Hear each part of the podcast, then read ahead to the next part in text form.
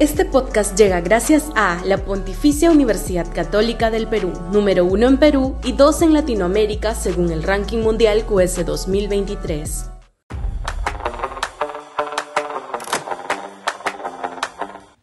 Pietri, un héroe nacional. La valentía y arrojo mostrados por el almirante Luis Pietri durante la toma de rehenes en la residencia diplomática de la Embajada de Japón da motivos más que suficientes para considerarlo un héroe nacional.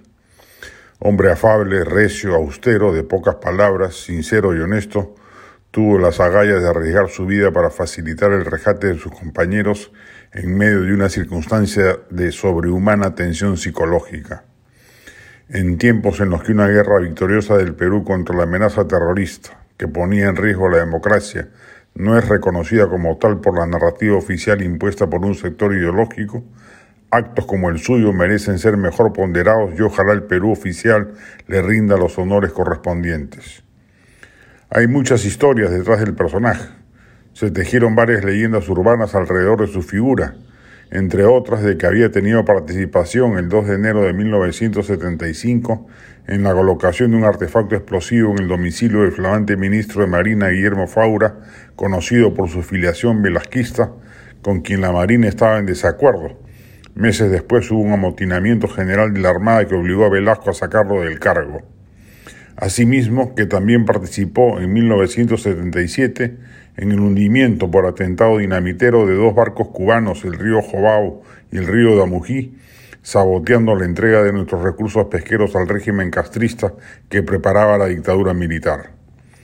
Me lo encontré varias veces en un restaurante de pastas en Magdalena, el que al parecer solía frecuentar con su familia.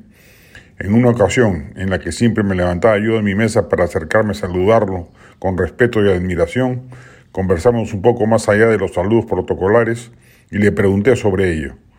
Sonrió con cierta picardía, pero me lo negó. A buen entendedor, pocas palabras creo interpretar con justicia. Hombre entregado en cuerpo y alma a la Marina, merecería hoy, 8 de octubre, día de su institución tutelar, tutelar un justo homenaje. No sobran valientes en el mundo. Hace pocos días ha fallecido uno de ellos y el Perú debe hacerle saber a sus deudos el respeto inmenso que su figura despertaba, muy por encima de los odios mezquinos de cierto sector de la izquierda peruana, mezquina hasta la patología, pero sin derecho a imponer sus rencillas ideológicas por encima de la realidad. La del estribo, tremenda obra Esperanza, escrita por Marisol Palacios y Aldo Miyashiro y dirigida por la primera. Obra corta, una hora de duración, pero potente y dinámica, con actuaciones sobresalientes, destacando, como ya es habitual, la actuación de Lucho Cáceres, el mejor actor nacional de la actualidad. Va en el Centro Cultural de la PUB hasta, hasta el 20 de noviembre, entradas en Joinas.